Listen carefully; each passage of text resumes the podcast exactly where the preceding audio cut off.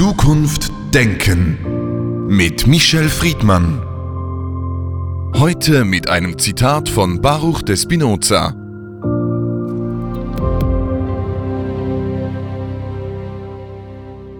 Demut ist keine Tugend, das heißt, sie entspringt nicht der Vernunft. Michel Friedmann, bei den Griechen war sie eine Tugend, bei Christen und Juden war sie eine religiöse Grundhaltung in Anerkennung des Allmächtigen. Was ist die Demut heute?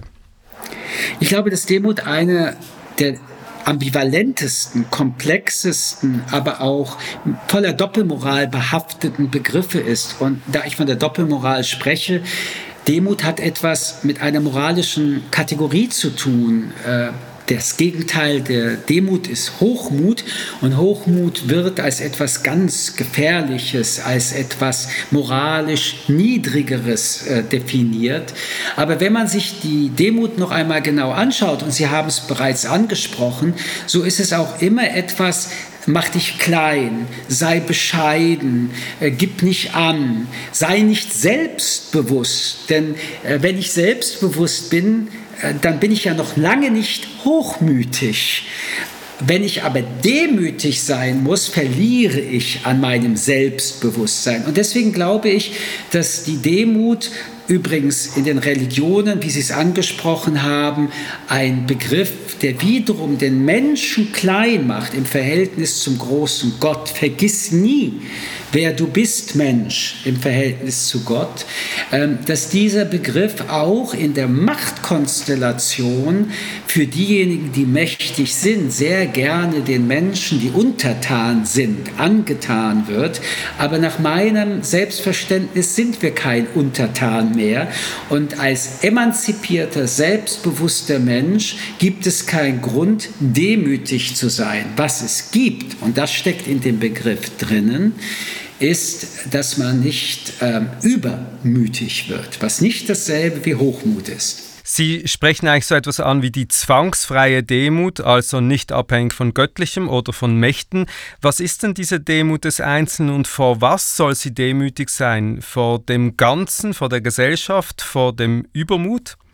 Ich muss noch einmal äh, deutlich betonen, dass äh, ich ein äh, sehr skeptischer Gesprächspartner bin, was diesen Begriff angeht. Er ist kulturell, religiös, sozial konnotiert. Es ist die Idee des Menschen, der sich bückt, der sich klein macht, der seine Eigenschaften nicht in den Vordergrund stellt. Aber schon in dieser Formulierung sehen Sie, wie tricky das Gespräch über Demut ist. Warum soll ich denn nicht erzählen, was ich kann, was ich erreicht habe?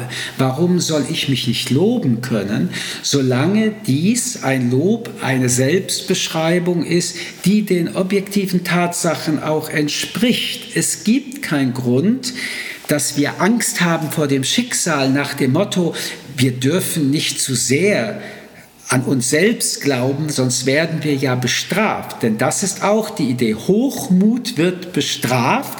Die Reaktion ist, sei demütig. Also, wenn Sie die Frage so stellen, muss ich erst einmal grundsätzlich äh, auch unseren Zuhörerinnen deutlich machen, dass ich Demut als einen Unterdrückungsbegriff empfinde, den ich auch niemanden äh, anraten möchte.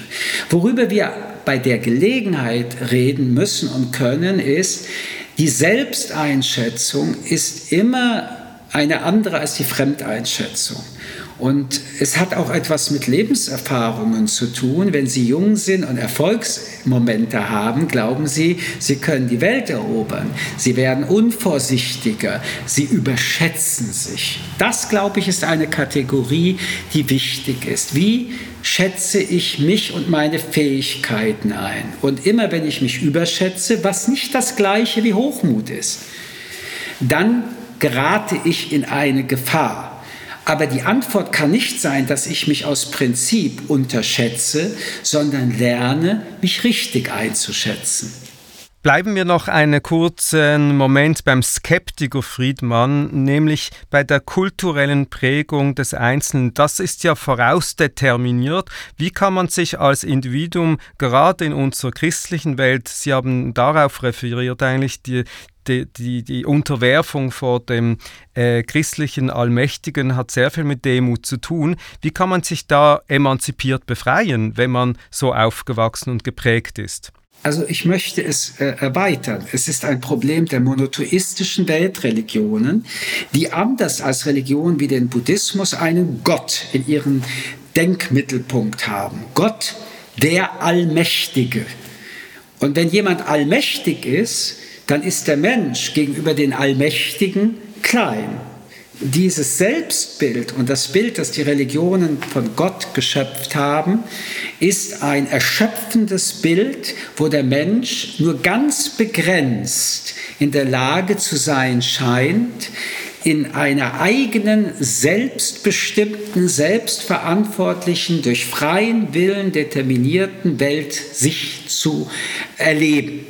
Das ist eine kulturelle Prägung, die wir haben, auch wenn wir heute nicht mehr religiös oder fromm leben, weil die Vorstellung der Bestraftheit durch Überheblichkeit, durch Überschätzung äh, bereits auch mit Kindern in der Erziehung übersetzt wird. Du überschätzt dich, pass auf, wer glaubst du, wer du bist? Es ist klüger, an der Wand entlang zu sein, provoziere die Menschen nicht, reize sie nicht. Wie man sich äh, davon befreien kann, Sie haben den Begriff in Ihrer Frage drin, emanzipieren. Und was bedeutet emanzipieren? Sich und die kulturellen Spuren, die in einem sind, alle anderen Spuren übrigens auch der Erziehung zu hinterfragen, sie zu reflektieren und dabei autonom, immer autonomer, je älter man wird und durch Erfahrung, die man wiederum reflektiert und autonom mit sich selbst und der Umwelt behandelt, eine eigene, so weit wie möglich authentische Identität entwickelt. Und es bedarf auch Menschen um einen herum, die aus dieser Versklavungshaltung, die in der Demut steckt, aus einem autoritären Blick in diese Welt, das kann der Vorgesetzte sein, das kann ein Partner, eine Partnerin sein, einen in Anführungsstrichen befreit. Also wir reden von einer Befreiungsarbeit, die nicht nur bei dem Begriff der Demut, aber auch bei diesem Begriff eine große Rolle spielt. Der Mensch ist, das will ich aber betonen, dazu fähig. Befreiungsarbeit klingt nach hoher Aktivierungsenergie. Diese Aktivierungsenergie kann natürlich auch zu Arroganz oder zu anderem führen. Was ist denn, wenn man den Begriff vielleicht ins Heute übersetzt, eine Art von guter Bescheidenheit? Wie dosiert man das richtig? Warum soll man bescheiden sein? Und das Wort gut ist sowas von moralisch aufgelegt. Was ist dann schlechte Bescheidenheit? Ist das dasselbe wie Unbescheidenheit? Nein, äh, da würde ich Ihnen äh, wirklich gerne schon mit der Begrifflichkeit äh, den Streit anbieten. Äh, ich glaube, dass das eben die Falle ist. Äh, die Frage ist immer noch in der Gefängniswelt der Demut äh, eingebettet. Ich würde gerne, dass wir die Mauern sprengen und uns die Frage stellen, bedeutet denn sich zu emanzipieren, ein selbstbewusstes Bild von sich zu spiegeln, das immer natürlich in einer Dynamik überprüft werden muss, bedeutet das die Gefahr der Arroganz? Das war der zweite Teil Ihrer Frage. Das klingt erstmal, ja, das könnte passieren. Meine Antwort ist nein, es gibt keine Kausalität zwischen Selbstbewusstsein und Arroganz. Im Gegenteil, ich kenne sehr viele Menschen, die sehr demütig sind und erst recht und trotzdem arrogant, weil sie ihre Minderwertigkeitsgefühle durch Arroganz korrigieren oder kompensieren. Ich glaube, dass selbstbewusste Menschen, emanzipierte Menschen äh, sehr viel gefeiter vor Arroganz und Überheblichkeit sind als die, die sich demütig tun. Egon Bahr, der ehemalige deutsche Politiker, hat mal gesagt, Demut ist schließlich nichts als Einsicht. Würden Sie das gelten lassen? Nein. Ich weiß auch gar nicht, was äh, Demut als Kausalkette mit Einsicht zu tun hätte. Einsicht ist ja ein vernunftsbezogenes Denkergebnis, währenddessen Demut eine emotionale Disposition darstellt.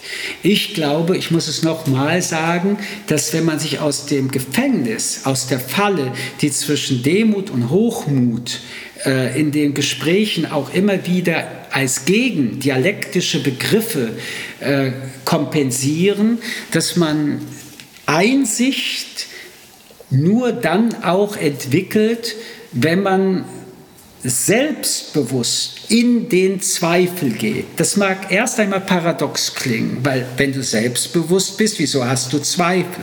Ich möchte das Paradoxon gerne auflösen.